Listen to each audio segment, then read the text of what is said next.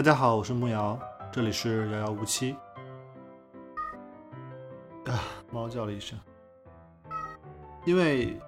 我不知道这期播客你会什么时候听到的，理论上你可能在很久之后才会听到，所以我要解释一下录这期播客的背景。此刻是二零二零年的大年初二，我在北京刚刚度过了一个非常奇特的春节。我相信对很多很多中国人来说，这个春节都非常难忘。我们经历了一场笼罩全国的疫情的威胁。在我录制这期节目的时候，这个威胁仍然没有散去。此刻，我们仍然不知道它会怎么发展。所有人都基本上尽量待在家里，不出门。然后，我们也不知道这个年结束后，假期会不会延长，呃，生活什么才能回到正常，所有一切都是未知的。那在这样一个非常特殊的环境下，我读了本书。这本书跟疫情完全没有关系。我读它纯粹是因为这两天关于疫情的新闻实在是太令人情绪上难以承受了，所以我选择一本和疫情完全无关的书来转移注意力。这本书的作者是2000年的生理学诺贝尔奖得主 Eric Kandel。这本书的英文名叫《In Search of Memory》。中文有翻译的，叫做《追寻记忆的痕迹：新心智科学的开创历程》，基本上是一本学术回忆录。k e n d l 这个人度过了漫长的一生。他年轻的时候是奥地利的一名犹太人，然后在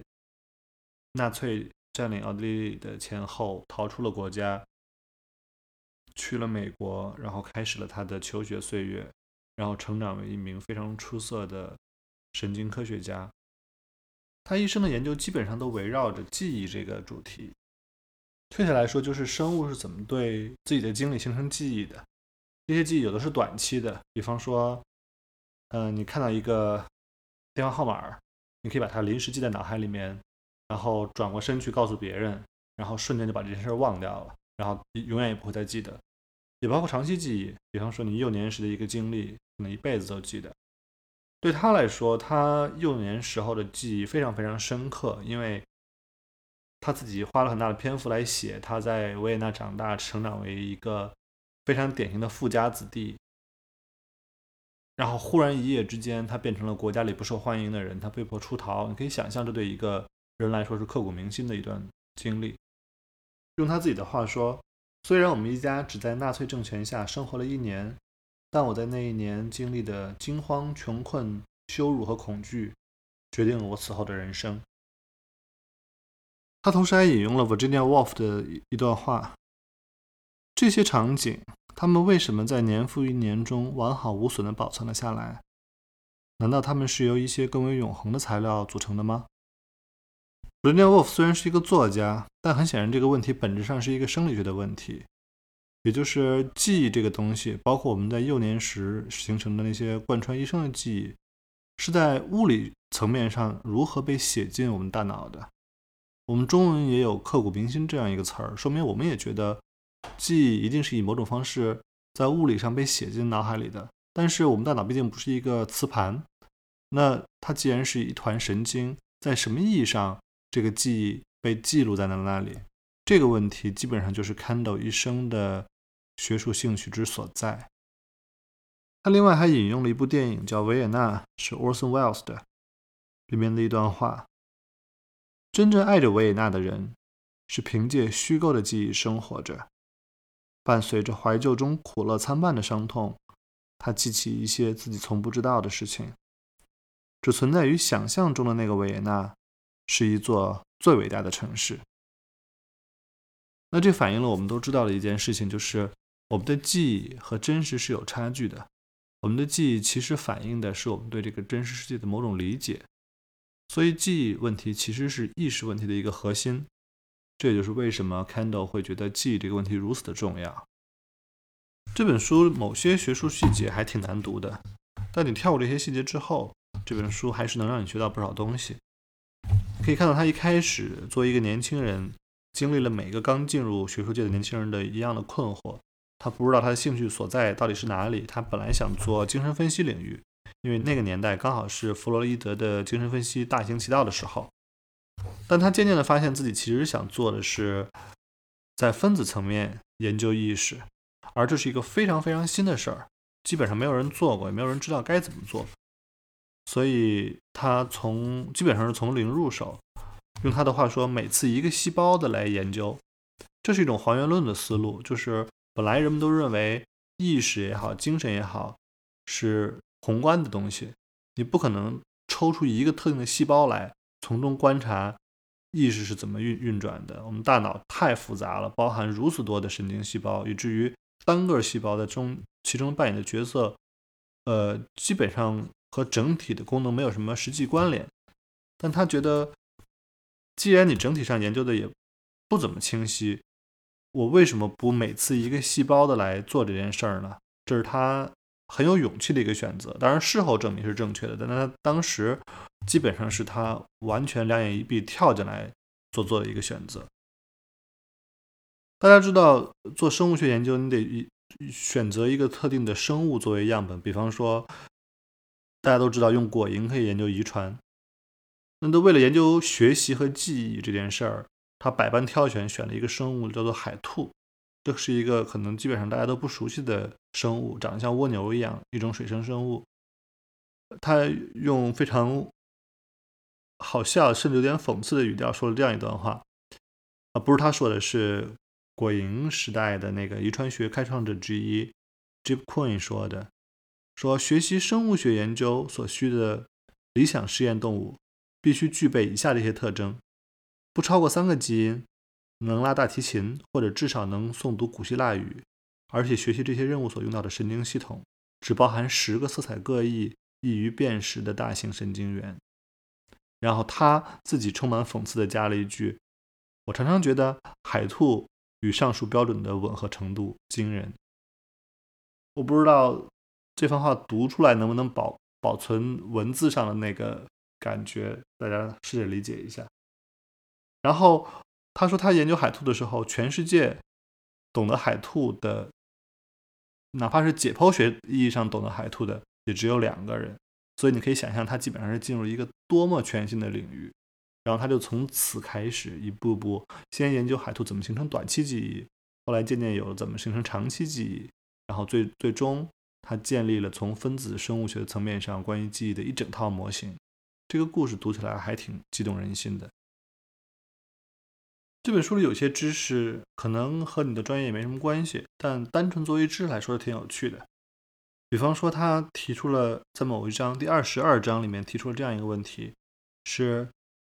我们人类的大脑也罢，动物的大脑也罢，是怎么样把外界的讯号整合成一个统一的图景的？他引用了伦敦大学学院的一个视觉研究者的一段话，这句话是这样的：乍一看，整合问题似乎很简单。从逻辑上来说，有人可能会认为，他们不过是需要来自不同的视觉区域所有讯号总聚集在一起，向一个作为主管的皮层区域报告他们加工的结果。这一主管区域接着会综合所有这些不同来源的信息，并给我并给我们提供最终的图像。但大脑有其自身的逻辑。如果所有的视觉区域向一个主管皮层报告，那么这一区域又向谁或者什么报告？更形象地说，就是谁在看这些由主管区域提供的视觉图像？事实上，追踪这一宏大设计是没有意义的。在此，我们遇到了一个重要的解剖学事实。这一事实最终也许并不那么宏大，但更具启发性。无论是在视觉还是在其他任何系统中，都不存在一个所有其他皮层区域指向它报告的皮层区域。总之，皮层必须采用一种完全不同的策略来生成整合的视觉图像。那这里当然没有什么答案，因为具体的一个整合怎么生成的，仍然是生物学研究的课题。但即使不存在这样一个最终报告者的这么一个结构，对我来说也是挺好玩的。另外还有一些评论，我觉得是对所有领域的人来说都会比较有趣的。比方说，他引用了细菌遗传学专家 François Jacob 一段话。Jacob 把整个科学研究分成两类，一类叫日科学，一类叫夜科学。日科学呢是理性的、逻辑的、务实的，通过精确设计的实验向前推进。用 Jacob 自己的话说，日科学使用的推理就像一串咬合紧密的齿轮，其运转必然会带来确定性的结果。而夜科学呢，是一个充满各种可能性的作坊，即将构成科学大厦的建筑材料再次得到打磨，假说以模糊朦胧的预感形式再次呈现。我想，只要你从事过创造性工作，你大概都知道这是在说什么。就是所有创造性工作本质上都包含了两种模式，当然它不是截然分开的，就是它纠缠在一起，但仍然是有两种模式的。一种是更规矩的。更规范的、熟能生巧的，你只要通过充分的训练就可以掌握的，你就按部就班的那么做。虽然也很难，虽然也牵扯了大量的呃很技术性的成分，但它总的说来是一个可以在白天顺理成章的推进的事儿。然后另外一种模式呢，是更多的需要顿悟，需要在一团模糊中找到线索。那很很显然，你的灵感并不一定来自于上班时间，它可能来自于。夜晚来自于任何一个时刻，然后你是在一团茫然之中找到线索，然后这个过程没有那么按部就班，也无法预期。通常情况下，你的工作是这两种模式的结合，而真正的困难往往在于你怎么样促成这个从夜科学到日科学的过渡，把一团朦胧的、零碎的、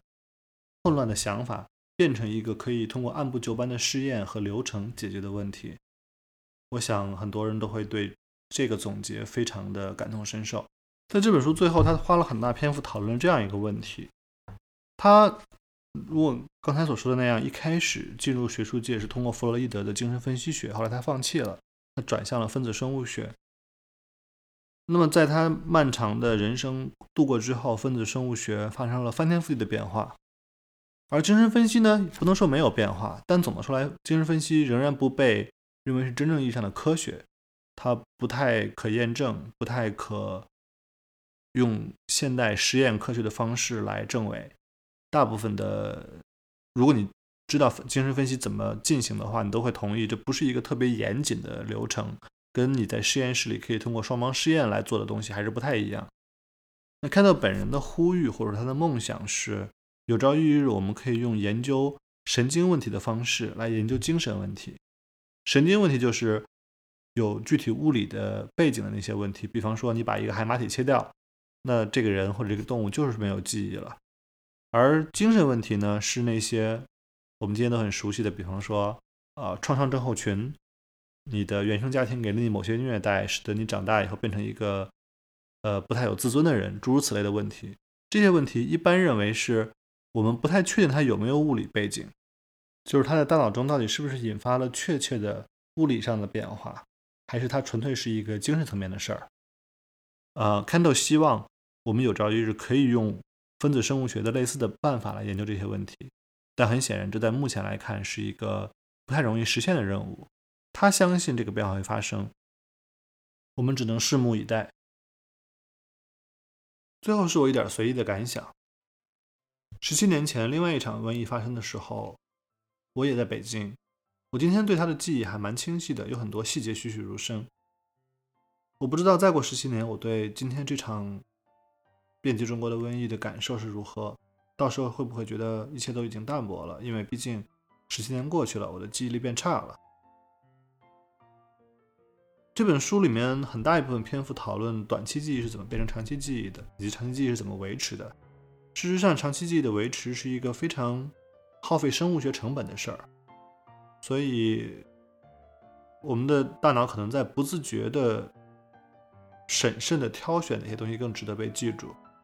并且随着年纪越来越长，你大脑中余下的空间可能越来越少了。所以，我想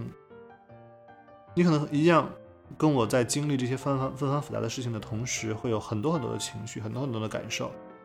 可能我们都得更小心的去挑选哪些东西更值得被记住，因为显而易见，我们经历的世界的步伐越来越快了，发生的事情越来越多了，情绪化的事情越来越多了，我们无法负担把所有东西都记住，我们只能选择去记那些最值得被记住的部分。我不知道你是什么时候听到这期播客的，如果你也跟我一样，现在正处于这样一个非常茫然、非常惶惑的状态里，那我不知道该说什么，我只能祝你平安。如果你还在为这个社会的稳定运转而努力工作，那非常感谢你。我是木瑶，这里是遥遥无期，祝所有人都身体健康，我们下次见。